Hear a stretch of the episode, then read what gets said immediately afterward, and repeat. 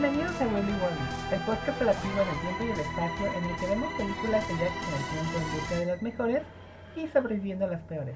Yo soy Lu. Y yo soy Diego. Este es el episodio número 18 y hoy vamos a hablar de Hola Mundo. Todavía estamos en Animayo. Animayo. Pero antes de hablar de eso, vamos a hablar de nosotros mismos. Lu, quería contarte, ¿recuerdas que eh, la última vez que hablamos acaba de ver toda la filmografía de M. Night Shyamalan? Sí. Porque estoy obsesionado con un podcast. Una parte de mí te odia Pues- mucho. he seguido en ese, he seguido con esa adicción y ahora ya vi también toda la filmografía de Cameron Crowe, de James Cameron y Cameron Díaz. ay, hay otro director que ya que se me está olvidando ahorita, pero sí este acabo de ver todas las películas de James Cameron y al- algo importante para el podcast es que esas películas de Terminator están muy buenas. Están mucho mejores de lo que las recordaba. ¿Qué? Tendremos que hablar de ellas eh, pronto. Eh, pero sí, ese ha sido como mi, ahora mi nueva obsesión de cuarentena. El, creo que el primer mes que estuve aquí encerrado, eh, dibujé un cómic completo. Y el segundo mes he visto básicamente como 50 películas. He visto como dos o tres películas al día, todos los días, Awesome. durante dos o tres semanas. ¿Tú cómo has estado sobreviviendo la cuarentena? Vi que ahora estás eh, fabricando tableros de shogi. Sí. ¿Qué, qué es el shogi? El Platícanos. shogi es un ajedrez, ajedrez, pero tradicional japonés. Y este tiene una, una, mecánica bien interesante de que después de que capturas fichas, las puedes colocar otra vez en el tablero, controlándolas tú. Entonces hace los juegos bien interesantes porque cuando ya tienes como muchas fichas capturadas, puedes empezar a hacer estrategias muy muy complicadas y aparte cada ficha cuando llega al- a las últimas tres casillas del, del final del fondo las puedes promover es como como si las coronaras pero cada Mm. Ajá. pieza este Tiene tiene un diferentes... diferente ya que lo Órales. Aparte está bien, bien raro que el caballo solo se mueve hacia adelante, no puede moverse hacia atrás. Que el único modo de volver a moverlo hacia atrás es promoviéndolo. Y, lo que empezaste a hacer es... eh, estás, estás grabando las, las fichas, ¿no? Como con... Filografía. Con pirografía. Ujú.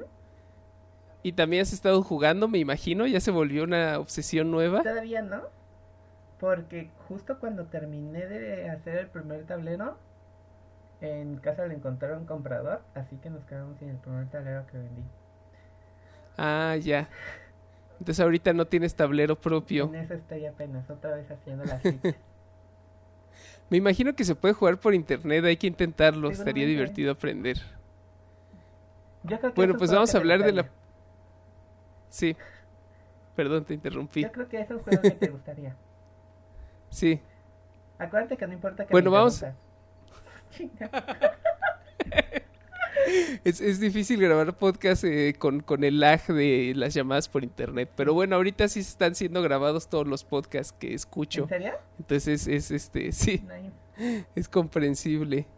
Ahora sí, vamos a hablar de la película, ¿sí? Ya no interrumpí nada. No, yo no a ti. Ok, muy bien. Ja- Haro Guarudo del 2019, eh, que es Hello World. Es- está dirigida por Tomohiko Ito y está escrita por Mado Nosaki. Es del, del estudio Grafinica. Eh, ¿Cómo descubriste la, la película, Lu? Estuve, estuve tratando de investigar un poco del, del background y, y encontré muy poco. Yo también, de hecho, una vez que estabas, que te tardaste en ver una de las películas que estábamos viendo a través de internet, porque cuarentena, Sí.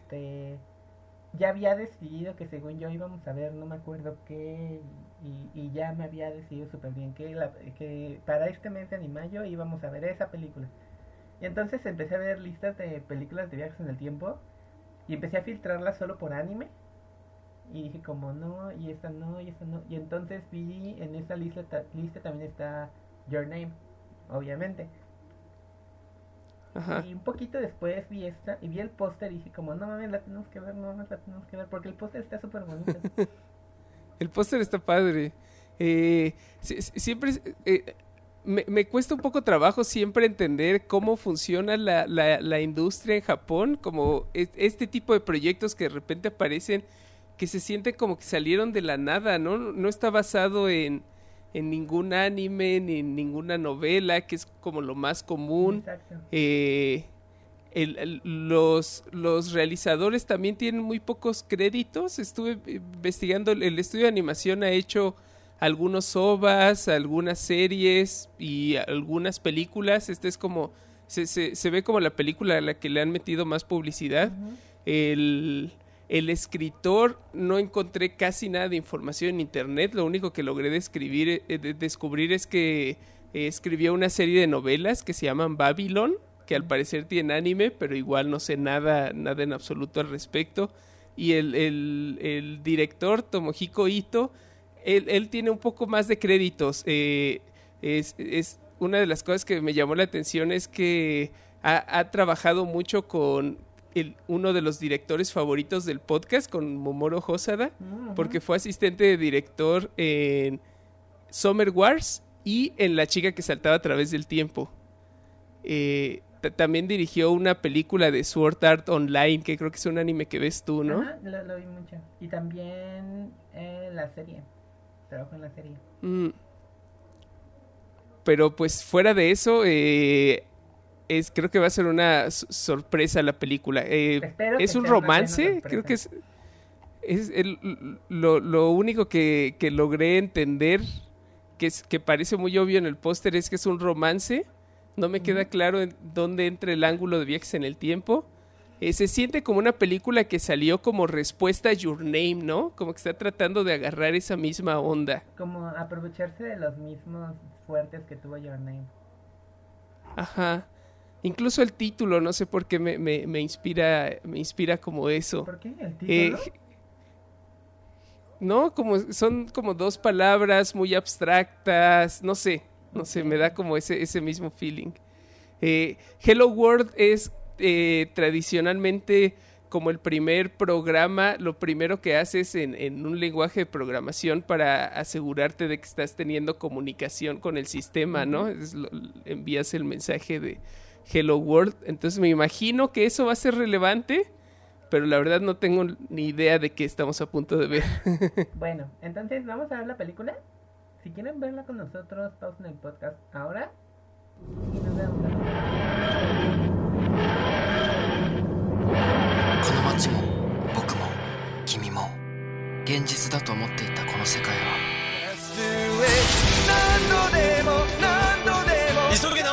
1秒差何どういうことなんだこれ街が世界が消される嫌だ絶対に嫌だずっとずっと待ってたなんでこんなことに違う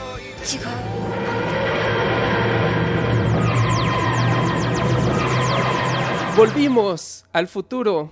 Eh, tenemos que confesar algo. Es, estamos grabando esto como 12 horas después de que vimos la película porque tuvimos algunas dificultades técnicas terminándola de ver. Pero Lu, ya, ya que la logramos ver, ¿qué te pareció la película? Creí que me iba a gustar más. ¿Sí? ¿Te decepcionó? No me decepcionó, decepcionó. La película me gustó mucho. Eh, me gustó. Ajá pero creí que me iba a gustar más. O sea, en verdad estaba esperando algo mucho mejor.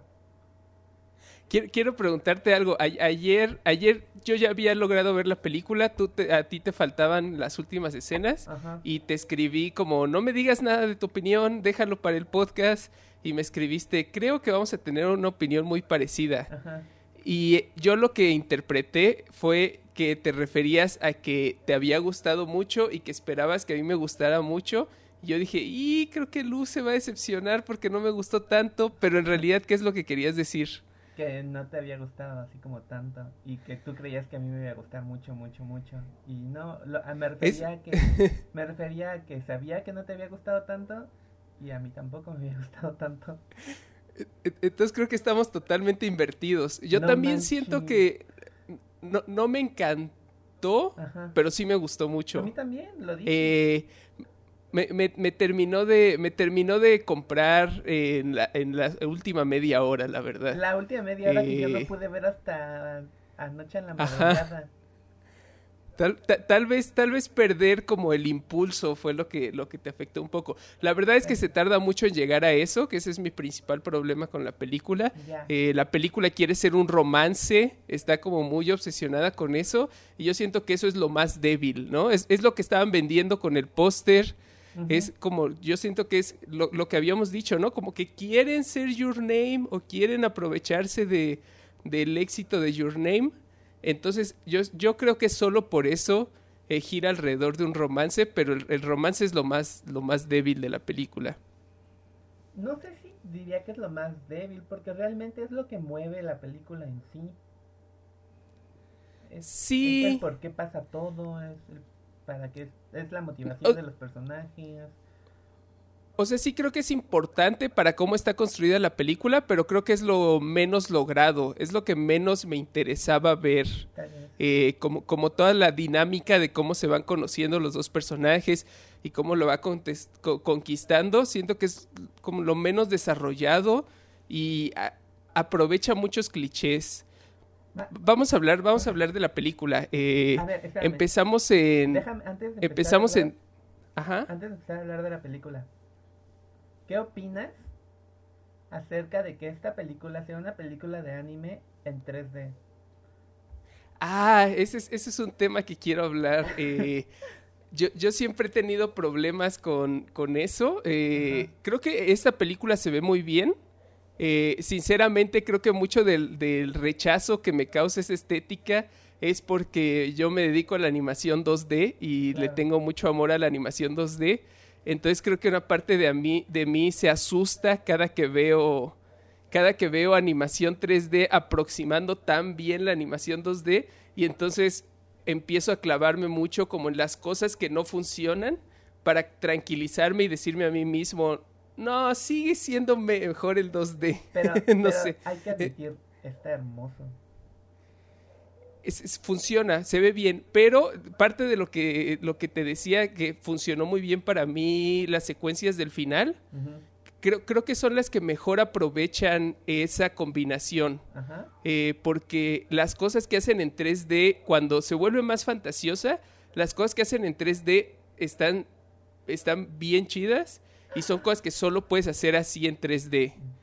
Y eh, empiezan a usar mucha animación 2D también para los efectos y las deformaciones más, ex- más extremas. Entonces yo siento que la combinación, cuando se empieza a volver más fantástica, la combinación eh, me funcionó mejor para mí. Hasta donde Eh, yo tengo entendido, no hay Ajá. nada 2D.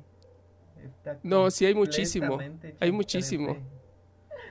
Hay, hay este, al, al final, ha- hablamos de eso cuando lleguemos ahí porque tengo anotaciones muy específicas. Ok, va. Eh, empezamos en, en Tokio 2027, ok. ¿no? Ya casi llegamos a eso. Eh, el mundo se ve bastante eh, cercano a la, a la actualidad, ¿no? Creo que no hay, no hay nada demasiado sci-fi. Yo creo que Eh.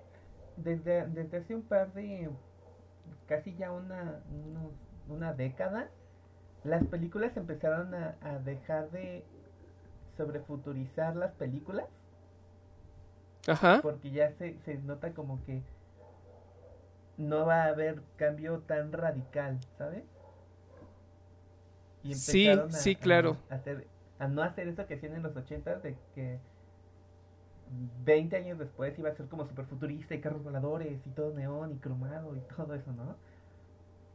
Sí, tal vez ya nos damos cuenta más del, del, como la línea que está siguiendo. Ahora, tampoco están diciendo que estamos súper en el futuro, ¿no? Es- está proyectando menos de 10 años. Y creo que lo único que está proyectando es la empresa central, ¿no? Al- Altail se llama la empresa, Ajá.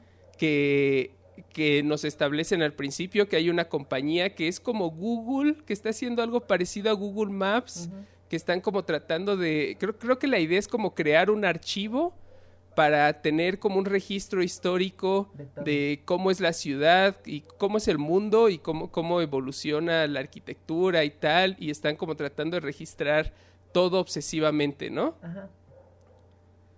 Eh, el, el protagonista se- es Naomi, Katagaki. Na- Naomi Katagaki. Ajá. eh, es un estudiante de preparatoria, eh, un protagonista de anime bastante estándar. Al, al principio dedican mucho tiempo a establecer que es indeciso, que fu- fue, fue una decisión rara, eh, se, se me hizo extraño. Yo asumí, por, por, por lo cliché del protagonista, asumí que iba a tener como temas de novela visual, como que la idea de la indecisión iba a tener que ver con no saber qué chica elegir, porque además al principio nos presenta como a todas las chicas de su clase, pero al final no tiene nada que ver con eso, ¿no? Es más como establecerlo como tímido. Ajá. como, como, eh, Como sí, como ese, como ajá, está leyendo un libro para aprender a tomar decisiones que me dio mucha risa que vas viendo las lecciones que va aprendiendo y te, te va mostrando como capítulo 27, eh, no te cuestiones tanto las cosas, solo decide y se me hacen lecciones muy básicas para estar en el capítulo 27 de un libro que se llama Cómo tomar decisiones. Eh, eh, eh, conocemos a su clase, al final el resto de su clase no es tan importante, la, la- la más importante es Ruri. ¿no? Que es como la, la chica tímida, callada, es medio ruda. eh, vemos el contraste de cómo es él, que él siempre como que se deja pisotear. Y, y Ruri eh, es todo lo contrario, ¿no? Ella hace lo que quiere, no le importa no caerle bien a nadie, pero es como asertiva en, en- en las cosas que hace, ¿no? Y, y empezamos a ver cómo a Naomi como que le está llamando la atención. Los dos tienen en común que les gusta mucho leer y pasan mucho tiempo en la biblioteca. Eh, la, la- la película tiene una obsesión muy rara con los libros, que, que se vuelve más, más extraña más adelante en la película, pero ahorita platicamos de eso. Eh, pe- pero una, una cosa al principio es que como el, el- lo que da inicio al viaje del héroe es que un día Naomi va caminando por la calle y descubre sobre la ciudad, toda la gente está viendo como una aurora boreal roja, ¿no? Ujú. y de la aurora boreal sale volando un cuervo. Hace rato que estaba leyendo el, el plot en Wikipedia para, para refrescar mi memoria, Ajá. vi que eh, se refieren a él como un yatagarasu, que es como un espíritu, que es un cuervo con tres patas. Yo, la verdad, viendo la película nunca me di cuenta que el cuervo tenía tres patas. Mm, no, ¿Tú te diste cuenta? No. ¿No? Pero sí es como una figura espiritual, mitológica japonesa, ¿no? Es Sí. como un, un espíritu especial. Pero sí, es un cuervo que a, a mí lo que más me desesperaba es que cada que graznaba era claramente una persona graznando. Era algo como ¡ah! ¡ah! Pero escuchabas como a la persona tratando de hacer el ruido. Sí. Y el cuervo baja de la aurora boreal, llega directamente hacia, hacia Naomi y le roba el libro que acaba de sacar de la biblioteca.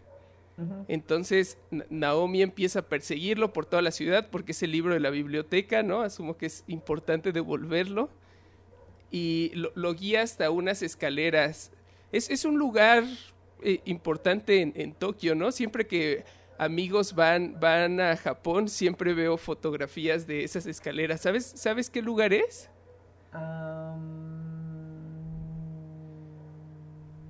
Bueno, pero es como, es como esta escalinata muy grande en la montaña con arcos rojos.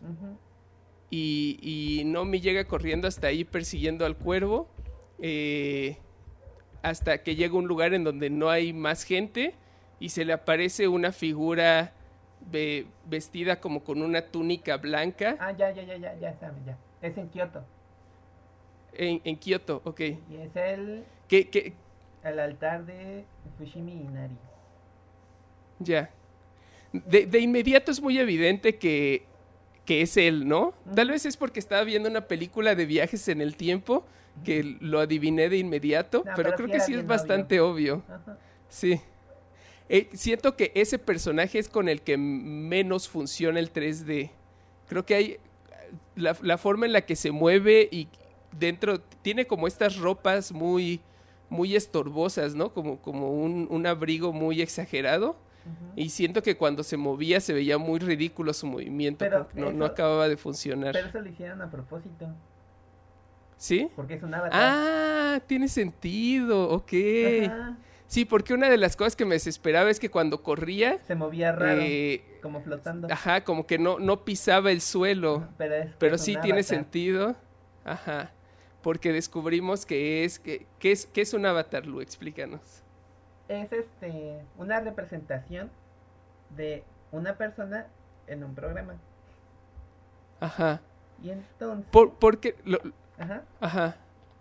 Lo lo que nos explica, lo que le explica Nomi del futuro a Nomi del presente, es, creo que es- dice que es 10 años más grande, ¿no? ajá, Eh, que en realidad no viajó en el tiempo. Técnicamente no es una película de viajes en el tiempo. exacto. Porque lo que nos revela es que lo que está haciendo realmente la compañía esta Altail es no, no solo está tratando de crear un mapa, sino que está creando una simulación perfecta del mundo, como para tener un backup del mundo, ¿no? Al- algo así. Ajá. Entonces no solo están registrando la ciudad, sino están registrando a todas las personas, todos los comportamientos, todas las interacciones y lo tienen todo como en esta mega simulación virtual del mundo real. Y entonces Nomi, el protagonista, está dentro de esa simulación. Y el Nomi del futuro, que toman la decisión muy inteligente de empezar a llamarlo Sensei Sensei. para diferenciarlo.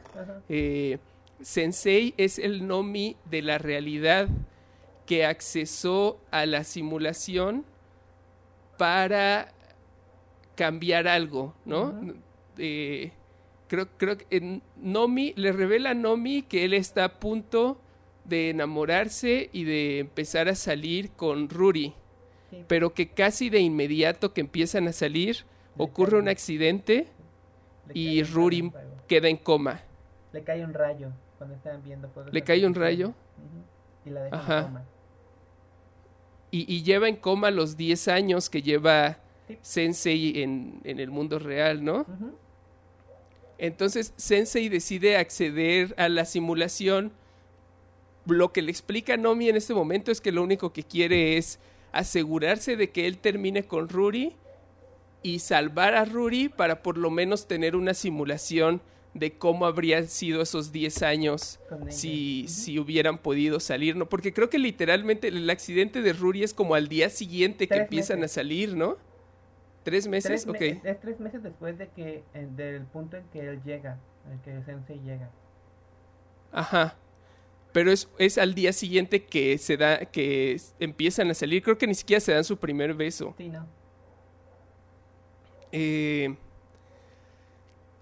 y, y aquí es donde empieza la película. Y yo siento que aquí es donde empieza lo, lo más aburrido de la película, ¿no? Eh, Se- Sensei le explica a Nomi que, que tiene que guiarlo para que tome las decisiones correctas, porque ahora que él apareció, eh, se, se vuelve, corre el riesgo de alterarla, de crear como efecto mariposa y que no terminen juntos. Entonces le empieza a decir, tienes que tomar este autobús, tienes que tropezarte para caerte encima de ella, eh, ella va a tirar su separador, tienes que ir a llevárselo en su, a su casa.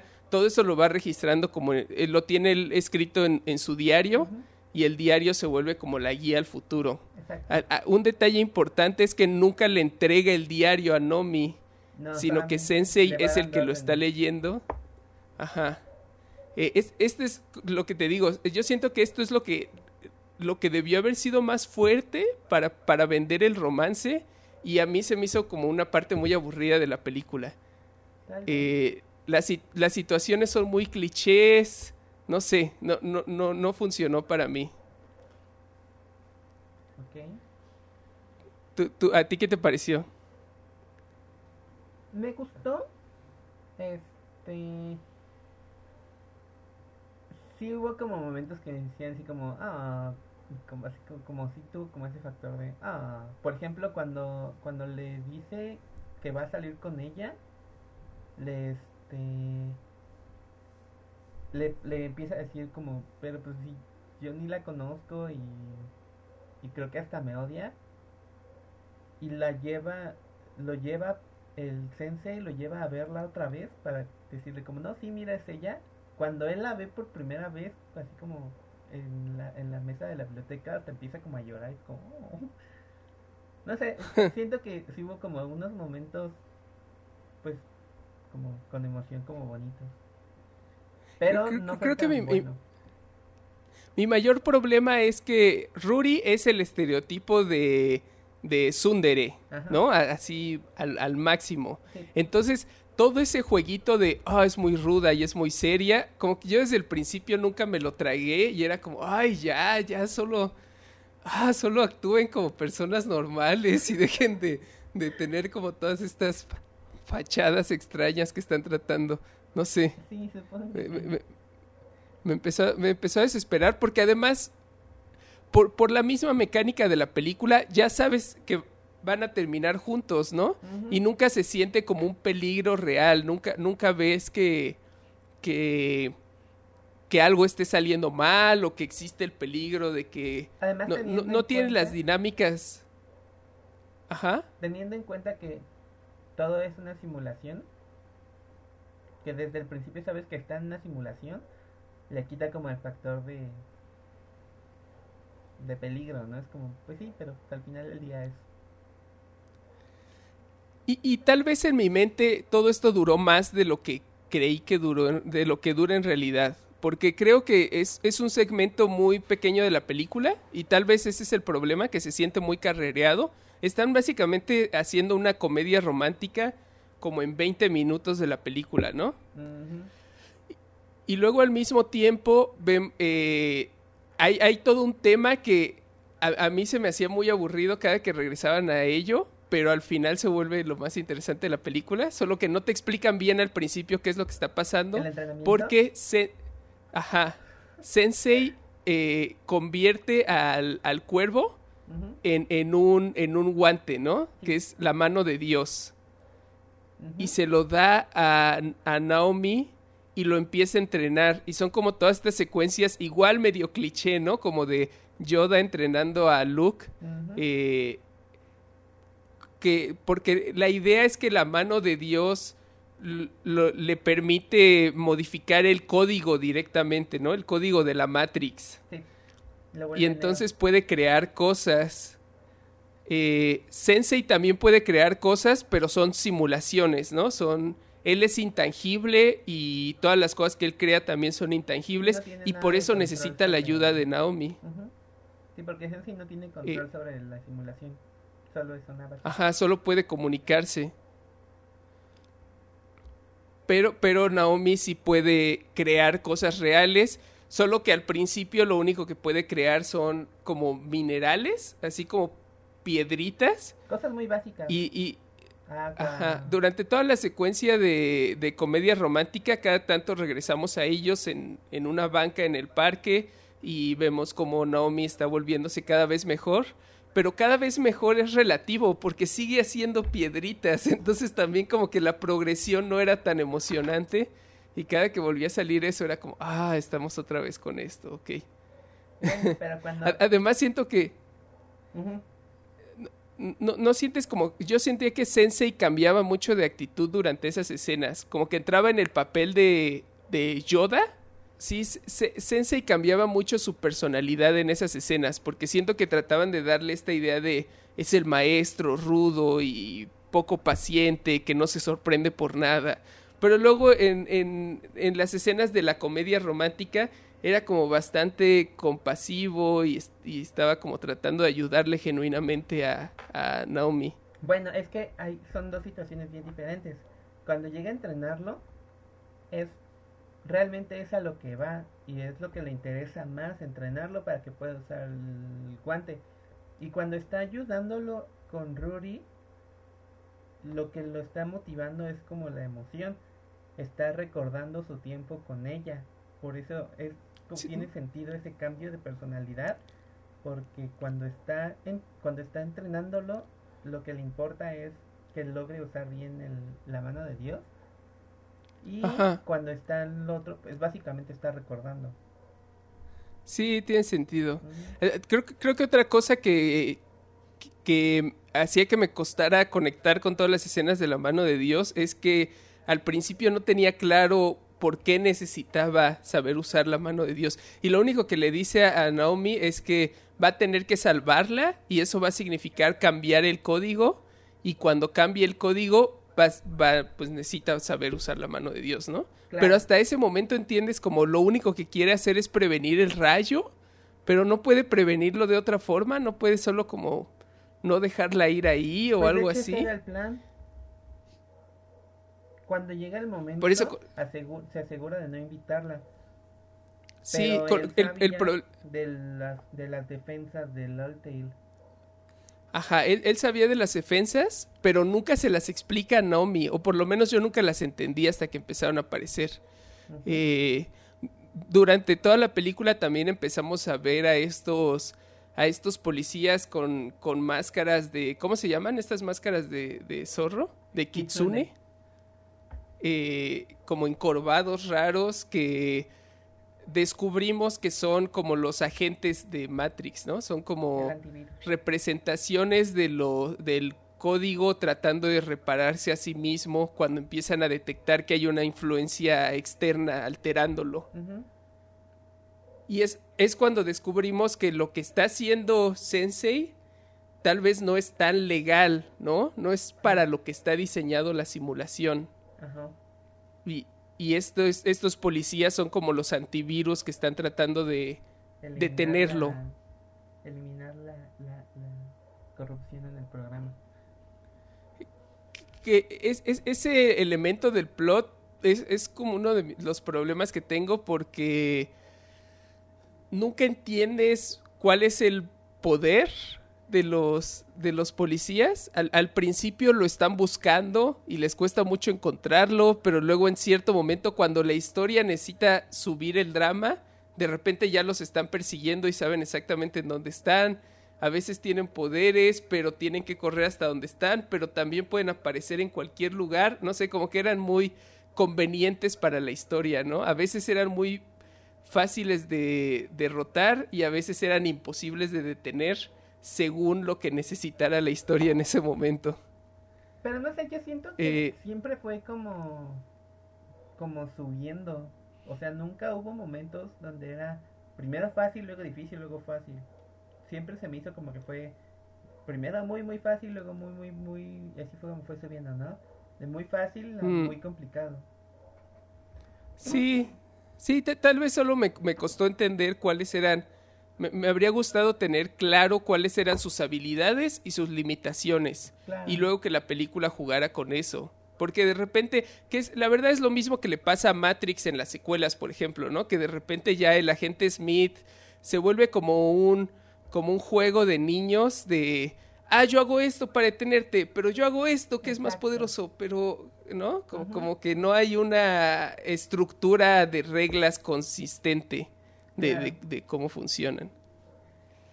Eh, eh, básicamente la, la comedia romántica avanza, pasan algunos dramas, to- toda la obsesión con los libros es porque los dos, a los dos les gusta mucho la, la- estar en la biblioteca y es en donde empiezan a pasar más tiempo juntos, después se empiezan a ayudar a su escuela porque están tratando de conseguir libros de segunda mano para venderlos como para hacer una...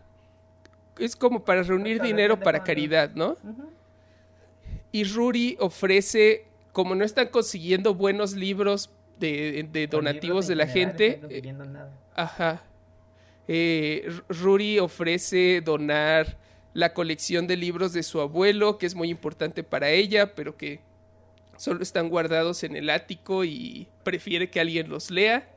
Entonces los donan todos y luego esa noche hay un incendio en la escuela y se queman todos los libros.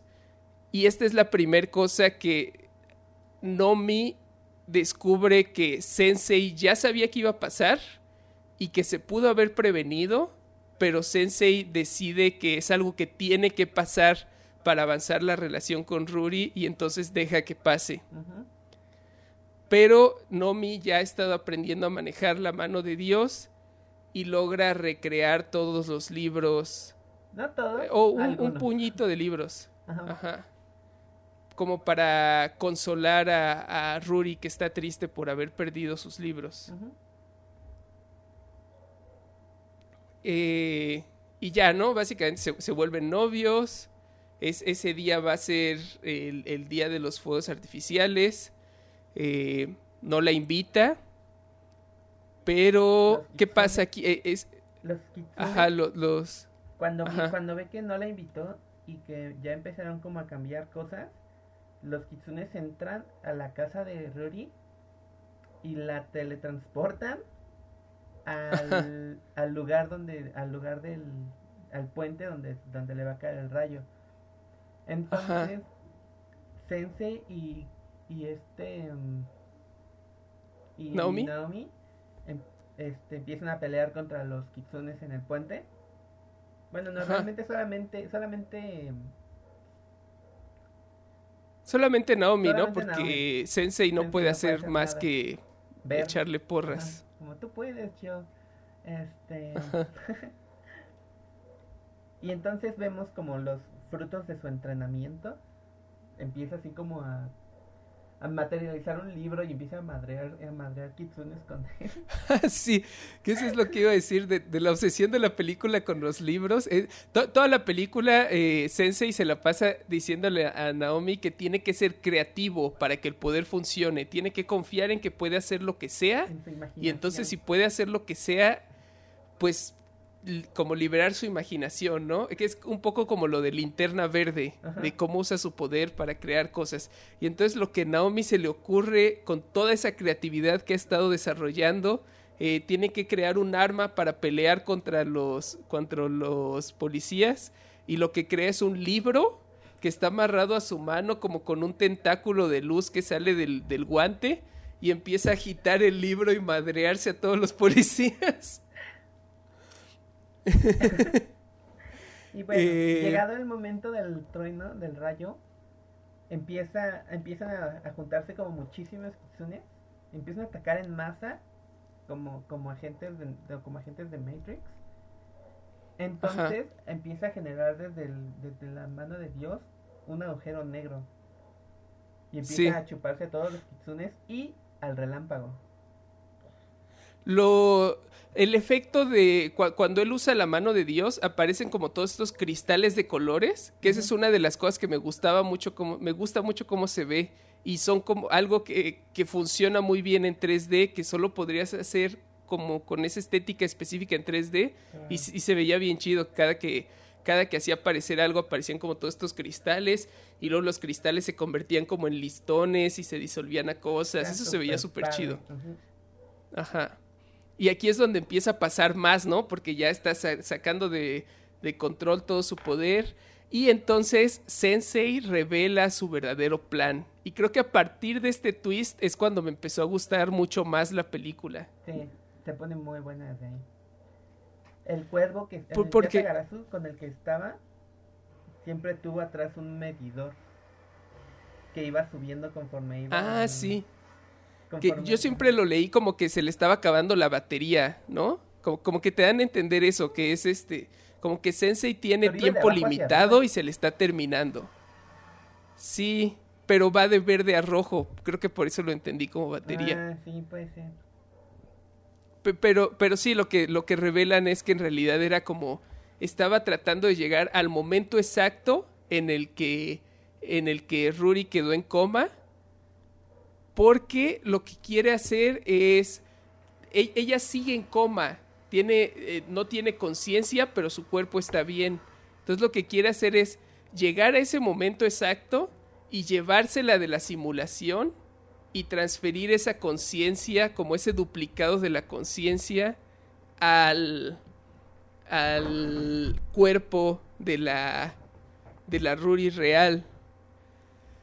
Aquí hay, hay como un bachecito de lógica que tuve que ignorar para disfrutar el resto de la película, que es primero por qué no tomó la conciencia directamente de ese momento exacto. Creo que nunca te explican por qué aparece tres meses antes y tiene que pasar con todo esto del entrenamiento con, con Naomi. Ah, no lo Eh. Y luego, que es, que es como un tema común en películas de viajes en el tiempo, ¿no? Como cómo eliges, por qué eliges el punto en el que vas a saltar si tienes la habilidad de saltar a cualquier momento, ¿no? Muchas veces la explicación que dan es, bueno, es difícil controlarlo, tal, pero aquí siento que no hay una razón por la que no pudo haber llegado a ese momento exacto. Y luego, si la idea Ah, es no, que no, la ya, ya, ya, ya, conciencia... me acordé, yo lo había Ajá. pensado también. Ok. Ah, shit, se me fue la idea. Ok, ya. Yo también había pensado en eso. Y entonces dije, ok. Si él llegaba en el momento. Ay, shit, no, ya no tiene sentido lo que había pensado. ok, porque si Bueno, tal vez- llegaba- tal vez lo si recuerdes. no, es que sí, ya, ya, ya, sí sé lo que estaba diciendo, pero ah, ah, volviéndolo a pensar, como que no tiene sentido. Mi idea Ya era, perdió la ya lógica. perdió la lógica, porque mi idea era que había llegado el tiempo antes porque era necesario entrenarlo, porque era necesario, este, era necesario que Tal la vez. salvara. Esa es una buena explicación. E- Era necesario O sea, si que él- la salvara para que su estado... Sí, ya, ya, ok, ya, ya tiene sentido otra vez.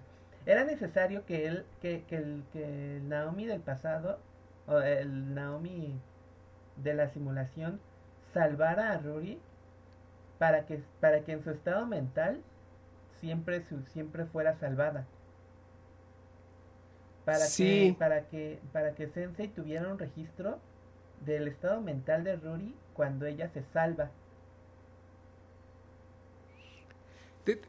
A, a mí me habría gustado mucho más el, el twist, no sé, no sé tú qué opines, eh, pero creo que la película habría sido más interesante si revelaran que él y Ruri nunca se hicieron novios y que él regresó para crear una Ruri que sí se enamoró de él y llevarse esa conciencia, Mm, Eso interesante.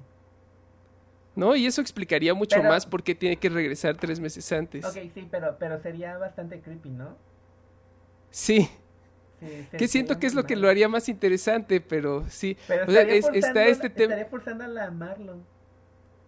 Es que algo, algo que sí, sí. O sea, o- obviamente sería, sería un villano, que creo que es un poco lo que trata de hacer la película al final, como de convertir a, a Naomi en el héroe y a Sensei, que en teoría es Naomi del futuro, en el villano, ¿no? Y es, se trata más como de Naomi aprender a no convertirse en Sensei y también al final Sensei aprende a no que, que lo que hizo también estuvo mal, ¿no? Y, y al final se redime de cierta forma. Mm, Tal vez hubiera sido interesante, pero no es lo que pasó. Ajá. Ah, bueno, entonces lo que hace Sensei es llevarse a llevarse la conciencia de Ruri. La- mi otro problema es si la conciencia de Ruri es información, ¿por qué no puede solo copiarla? ¿Por qué tiene que eliminar a la Ruri de la simulación para llevarse al otro lado, no? Pero igual son las Que es limitaciones como el.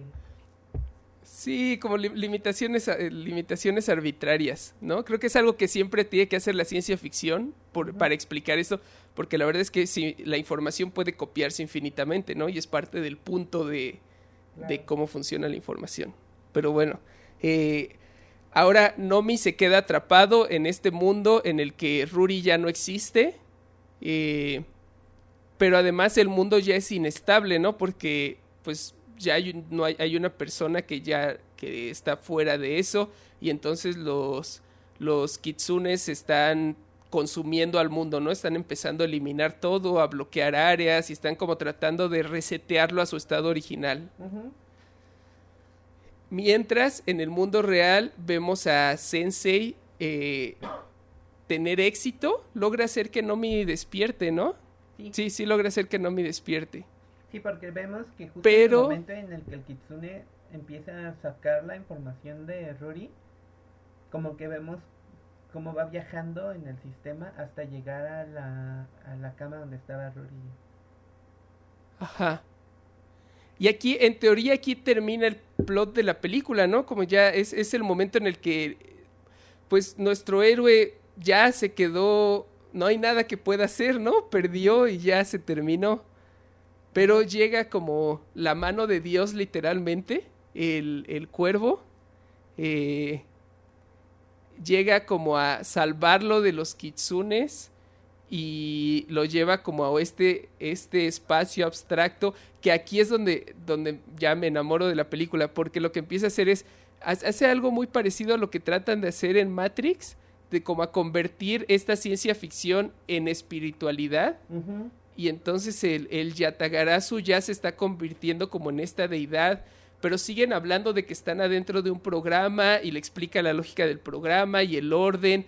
Entonces está hablando como de temas de armonía en el universo, pero aterrizándolas como en estos conceptos de ciencia ficción y tecnología. Y eso me gusta un buen cada que lo hace una historia. Y siento que aquí funciona muy bien. en toda esta escena en la cabaña, hay momentos en los que en los que Naomi empieza como a deformarse y estirarse y su cabeza hace formas raras. Estos son los shots que te digo que estoy seguro de que son animación 2D. Que el, modelo pierde como sus proporciones y son así como momentos muy pequeños. Y luego al final se vuelve a hacer la animación 3D. Sigue siendo 3D. No hay animación 2D hasta el mero final. Sí, no hay nada de animación 2D. Lo, busqué. Hasta el final final no hay nada de animación 2D. Lo voy, a, lo voy a revisar porque estoy seguro, o sea, no son momentos muy largos, son solo ciertos efectos que viste en la animación 3D. No sé, creo, creo que algo así, no sé. Pero me gustó mucho la estética de todo lo que pasa en, en esta cabaña fuera del espacio. Bueno, bueno igual, eh, igual, y, igual y, y, no, lo, y no, lo, no lo leí bien, ¿eh? O igual y me estoy tomando muchas libertades con la palabra animada 3D. Sí, porque la, verdad es que toda la película es una combinación. Muchos de los fondos son 2D, que creo que funciona muy bien, como tener la estética más eh, pictórica en los fondos y los personajes se integran muy bien. No sé, la verdad es que sí, me gusta mucho la estética de la película. Muy bonita. Eh, y entonces aquí es donde ya la película pierde la razón. Eh, hay, hay, hay un concepto que se me hace muy interesante que creo que es lo que está tratando de establecer la película, pero nadie lo dice en voz alta. Solo hay un gráfico que dura un segundo, que es lo que me metió esa idea a la cabeza, y quería ver si tú lo entendiste así. A ver. El, mundo de Sensei también es una simulación, ¿no? Ajá, o sea, es esta idea de, porque al principio de la película vimos que Naomi, en, en el mundo de Naomi, la empresa Altel también existe y está empezando a crear la simulación. Entonces, el mundo de Sensei es un mundo simulado en donde crearon la simulación del mundo de Naomi, en donde también están haciendo otra simulación. Y entonces esta idea de simulaciones este, nesteadas como, como Matroshka. Ajá. Y es, eso está súper chido. Ahí fue cuando dije, oh, está buenísimo. Porque lo que permite este concepto es que entonces eh, los, los kitsune empiezan a salirse al mundo real, ¿no? Que es el mundo real es otra simulación.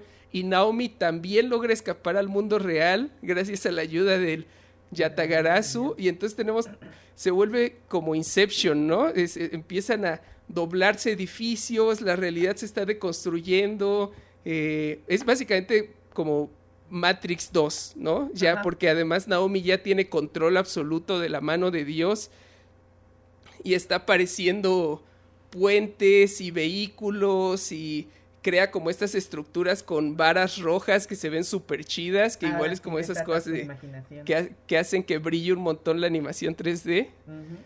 Eh, los, los los policías, los kitsunes, empiezan a hacer así hordas gigantescas corriendo por las calles, amontonándose unos sobre otros, aparecen de paredes, empiezan a combinarse y se convierten en un monstruo gigante. Durante todo este tiempo, eh, Ruri está confundidísima, Ruri acaba de despertar de coma y no, no tiene idea de lo que está pasando. Y está Naomi, pero es 10 años más grande ella en teoría tiene cuerpo de 10 años más grande, ¿no? Aunque no dibujan tanto la diferencia. Sí, pero eh, más alta. Ajá. Y, y de repente aparece el Naomi joven. Eh, de vez en cuando tenemos escenas de la gente que está trabajando en, en Altail Eh, un, un, personaje que sale muy en el fondo es el, el diseñador de la simulación, que es como este señor gordito, nerd, con bata de laboratorio y una playera rarísima. Que quería preguntarte si, tú sabes qué es esa playera. No. Asumo que es algo de la cultura popular en Japón. Es como una pieza de Tetris con cara y con, con brazos y piernas dibujada en paint. Está súper chida. me tienes que hacer una copia de esa playera. Te la voy a mandar a hacer. Me late. Eh, y que pues ya aquí es como caos. Es, creo que es, eh, eh, tenemos este término que usamos de repente en el podcast de vomitada de píxeles, ¿no? Cuando empieza a ver como todas estas luces y colores y formas abstractas. Y, sale, y, aquí es... y no se detiene. Sí, es como un clímax larguísimo. Aquí es donde ya estaba encantadísimo con la película. todo esto que van en la bicicleta y luego van como en el carro, que además es un carro que crea con sus poderes de la mano de Dios, pero es un carrito bien chafita, como me gustó un buen que podría haber creado cualquier vehículo, pero crea como este carrito blanco genérico que va volando por el cielo sobre estas estructuras que él va creando como de varas rojas, lo va persiguiendo el monstruo gigante de los kitsunes, eh, y durante toda la persecución... en el que, en el que van, en el, van en el carro. Ajá. Y la mano de Dios le dice que tienen que subir. Entonces sale de la, sale del, abre la puerta mientras están, mientras están andando y empieza a tocar el suelo con la mano de Dios y empiezan a salir rampas de colores. Sí. Empieza a ser como Iceman, ¿no? Empiezan a, volar por el que va creando como una montaña rusa al mismo tiempo que van avanzando sobre ella. Ajá. está súper chido toda esa persecución y, todo el tiempo lo están persiguiendo hordas de kitsunes, que otra vez es algo que puedes hacer muy fácil en 3D, porque es literalmente el mismo modelo, ¿no? Es el mismo enemigo, pero tienes así miles y miles persiguiéndolos y montándose unos sobre otros para alcanzarlos. Eh, durante toda la persecución es cuando Sensei se da cuenta que lo que hizo está mal y que claramente eh, Naomi eh, quiere estar con con el con el perdón, Ruri quiere estar con el Naomi de su edad, que es, es, algo también como creepy que no mencionan en la película, que ok, Naomi está en un cuerpo que ha estado en coma durante 10 años, entonces es un cuerpo de la edad de Sensei, pero mentalmente sigue siendo un adolescente, ¿no? Sí, y Sensei ya es adulto. Pero sí ha habido situaciones así, ¿no? sí. en coma. Supongo que sí, pero creo que mi problema es con las edades, ¿no? Con que con que Ruri se haya quedado en coma como a los 16 años y ahora Sensei a los 26 esté tratando de recuperarla. No sé, es, es raro. Eh, pero sí, básicamente Sensei se da cuenta de que lo que hizo está mal, que tiene que encontrar la forma de salvar a Naomi y a Ruri y si él se tiene que sacrificar, está bien, ¿no? Eh, eh, Naomi empieza a seguir las instrucciones del, del Yatagarasu, que son muy arbitrarias también, ¿no? Es como tienes que creerle a la película que eso tiene sentido. El, el Yatagarasu los hace ir a una, a una boca de metro que tiene unas escaleras muy extensas. Yo lo vi que era como que tenían que llegar a ese punto en específico porque era como un punto de acceso a su otro mundo, a su mundo de ellos. Sí, algo así. sí, es como reglas arbitrarias, ¿no? Porque luego además tiene que crear como unas puertas que están hechas como de cristales de colores que tampoco nos explican qué son ni cómo funcionan, pero hace las puertas, está bien, ya funcionan. Eh, Ruri logra cruzar y desaparece. Eh, luego los, los kitsune las destruyen y las tiene que volver a hacer. Y es como, ¿qué es volverlas a hacer? ¿Qué son exactamente? Bueno, ya no importa, ¿no? Es como el, el drama de la situación de tiene que cruzar las puertas, pero los kitsune están atacando, ya se convirtieron en un monstruo gigante y que, Sensei de repente decide que el problema con los kitsunes, los kitsunes están tratando de matar a Naomi porque es un duplicado, ¿no? Porque Naomi no. ya se salió de la realidad y ahora el mundo en el que vive este tiene dos Naomis. Entonces, entonces si Sensei se suicida, eh, Naomi va a ser el único Naomi y los kitsunes lo van a dejar de perseguir. ¿No? ¿Esa es la lógica? Sí. Eh, entonces pasa eso, básicamente. Mira, generalmente cuando, cuando, cuando estamos hablando ahorita en este punto de las películas, pongo de fondo la película que estábamos viendo en una de las pantallas Ajá. aquí. Y justo Ajá. estoy, y justo está saliendo la escena en la que están peleando contra el monstruo gigante. Y ahí Ajá. está la escena en la que agarra, saca su libro, luego genera un, una, como, un como trompo en su pie, empieza a girar. Ah, sí el cierto. Y luego saca un jetpack y empieza a girar más rápido. Bueno, además, estas son instrucciones que le da el Yatagarasu, ¿no? Le dice, No, necesitas un pivote y necesitas un el- cohete. El sensei. Sensei es el que le dice. Sensei es el que le dice. Y empieza a dar vueltas golpeándolo. También tenemos que decir que el, el- el monstruo gigante que hacen los kitsunes no es solo un kitsune gigante, es como esta cosa, es como un ángel de Evangelion, ¿no? Ajá. Como esta cosa rarísima. De líneas de Eh, colores, es- como peludito. Está súper chido, como de luz y ataca apareciendo como espadas con ojos que se convierten en lanzas y se los lanza y se estrellan al suelo como, como navajas En un gigantes. punto se Está súper chido una mano todo eso. gigante y empieza a aplastarlo. Sí. Ah, sí, se hace una mano, una, una mano flotando, ¿no? Ajá. Eh, pues ya, Se- Sensei se suicida, eh, los Kitsuni se congelan, se hacen todos blancos y se destruyen, no sé por qué, pero bueno, ya es visualmente interesante y entendemos que entendemos que dejaron de perseguirlos y al mismo tiempo estamos viendo a los a las personas que trabajan en Altel que están tratando de arreglar el problema, ¿no? Y vemos que está tienen como la esfera en donde tienen los servidores con la simulación y de ahí están saliendo físicamente los kitsunes. Entonces ellos están tratando como de rebotear el sistema.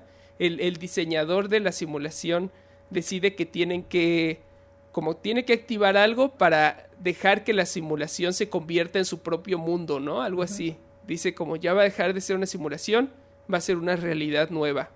Claro. Y entonces ya es como este rollo así bien Akira, ¿no? Como vamos a crear un mundo nuevo en el que estamos juntos y nada nos detendrá o algo así. Ajá. Y ba- baja eh, al mismo tiempo que, que ellos terminan el combate con los kitsunes, al mismo tiempo el diseñador de Altail baja un switch y de repente están Naomi y Ruri en un mundo normal, todo está tranquilo, la ciudad está bien, pero Ruri no está muerta, no está en coma y Ya están a juntos. ser de su tamaño. Ajá. Y ya, final feliz, ¿no? Ajá. Créditos, canción anime dramática. Y aquí termina la película, excepto que no termina. ¿Viste el, el final después de los créditos? Sí, ese es el que digo que está hecho en 2D. Ese es todo 2D. Ah, ok, no me di cuenta. Ajá. De hecho, Entonces la realidad créditos- real es 2D. Ajá, de hecho, los, eso, es que ahí, en esta parte fue cuando empezó así como que dije, ah, ahora todo tiene sentido. y se, se forma Ajá. toda la película. Al final, ¿Cómo lo entendiste? Ajá. a eso iba. Al final, después de los créditos, sale un medidorcito como el de como el que estaba usando el Yatagarasu de de de, de, De Sensei. del Sensei. Y justo des- justo cuando termina de llegar al 100 se abren los ojos.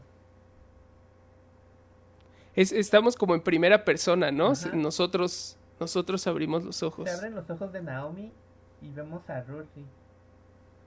Que ya tiene como 30 años, ¿no? Ajá.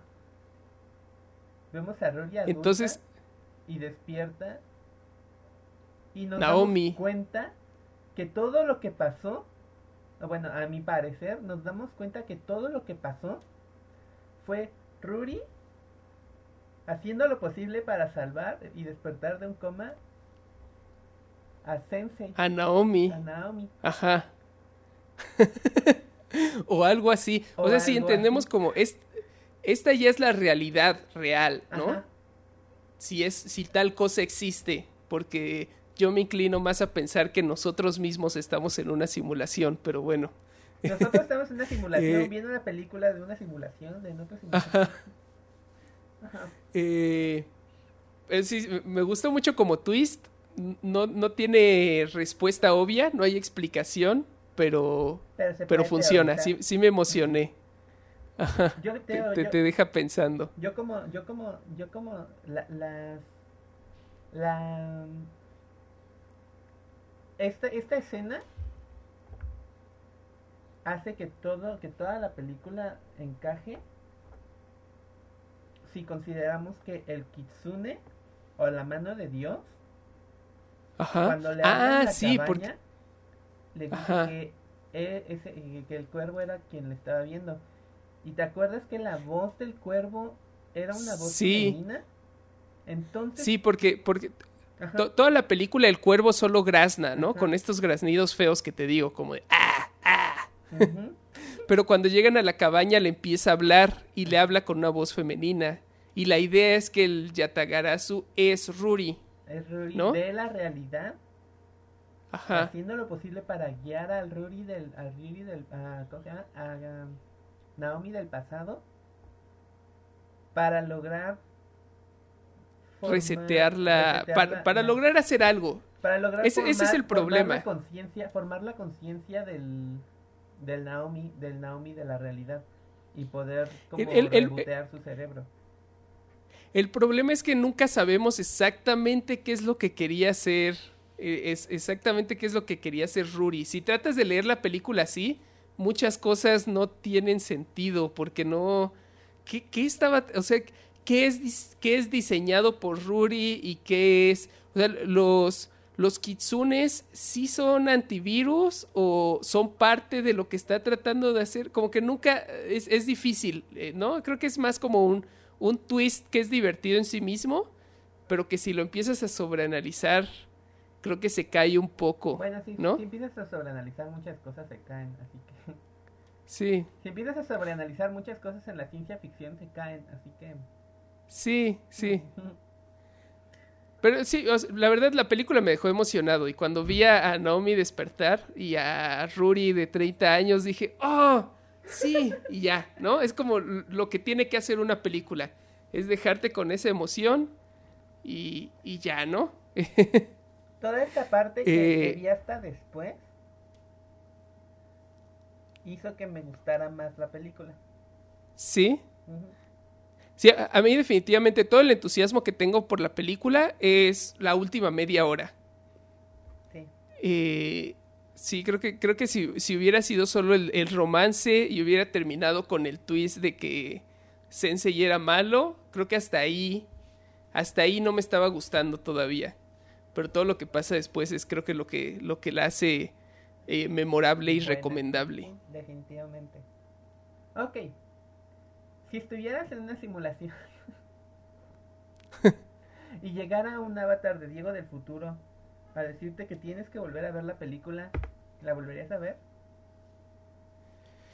Sí, o sea, sobre todo por esa última media hora. Creo, creo que creo que trataría de no revelarle al, Diego de la simulación que, la película se pone buena al final, pero lo convencería de verla de todos modos. Claro.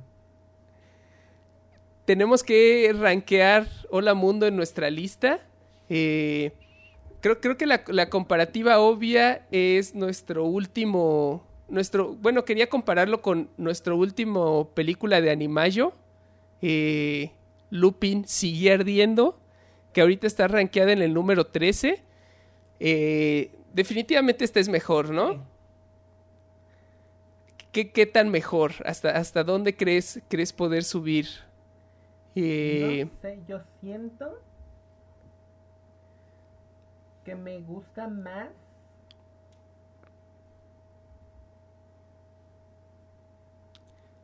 que, que la película de Bender. Más que la película de Bender. Órale. Menos Yo, yo estaba Happy viendo Day. como, sí, por esa, por esa área. Menos que Happy Death Day, más que Bender. Sí. No sé, no, no sé cómo terminó la película de Bender arriba de Trancers, porque siento que Trancers, Trancers me gusta más que esta. Me siento inclinado. ¿Sí? Pero sí creo que es, creo que es justo por esta área. Estoy de acuerdo en que está abajo de Happy, Death Day. Happy Death Day es lo más, lo más, lo más Sí. alto. Sí, creo que está bien. Arriba de la película de- de Bender, de El gran golpe de Bender, abajo de Happy Death Day. Lo que le haría la nueva número 7. Nuestra nueva número 7 es Hola Mundo. Excelente. ¿Qué opinaste de Animayo? Estuvo divertido. eh, creo que sí voy a extrañar. No, no quiero que el podcast se vuelva un podcast sobre anime. Entonces está padre concentrarlo todo en un solo mes. Pero sí, ya, ya tengo ganas de que sea el próximo año El y regresar a esto. Ajá. El próximo Aunque Animayo. Definitivamente siento que podemos ver una que otra como buena entre, entre Sí. animayos, pero principalmente concentrarlo en, en, en mayo. Sí, eh, escríbanos para decirnos qué les pareció eh, Animayo y qué recomendaciones tienen para el próximo año. Si quieren que nos es- si quieren que esperemos Your Name para el próximo animayo o la vemos antes. Creo, creo que está bueno ya desde ahorita decir que el próximo año vamos a ver Your Name y, y hace- hacer emocionante la espera. Entonces va a ser la que tú vas a elegir para animayo. Yo tal vez Sí. tengo otra idea. Ok. También estoy leyendo los libros de Re Zero también para tratar de llegar al, al Animayo del próximo año. Igual y, igual y lo logras. Igual y lo logro. Pues bien, este fue nuestro episodio número 18. Recuerden seguirnos en nuestras redes sociales. Pueden encontrar el podcast como Wibbly Wobbly Pod en Instagram, Tumblr y Twitter. Y a mí me pueden encontrar como Lukinomoto en Twitter e Instagram. A mí también me pueden encontrar en Twitter y en Instagram como D3A para ver mis cómics y animaciones. Y recuerden que pueden encontrar el podcast en Spotify y en iTunes. Ayúdenos eh, suscribiéndose, calificándose, cal- calificándonos, recomiéndonos películas. Quería este, pro- proponer este incentivo para que la gente nos deje reseñas en iTunes, que, nos hacen falta. Hasta ahora seguimos sin tener ninguna. Entonces, eh, no, no, no platiqué esto contigo, Lu, pero creo que vas a estar de acuerdo en esta idea. A ver, Nos comprometemos a que todas las películas que nos recomienden en una reseña de cinco estrellas en iTunes durante este año, las vamos a ver para el podcast durante el próximo año. me parece perfecto. ¿No? Es una muy buena idea. Va. Entonces, Eh, Diego, es tu turno de escoger la siguiente película. Hice otra vez una votación en, en Instagram y la ganadora es 1201. ¿Esa cuál es? No tengo idea, lo descubriremos. Nos vemos en el futuro.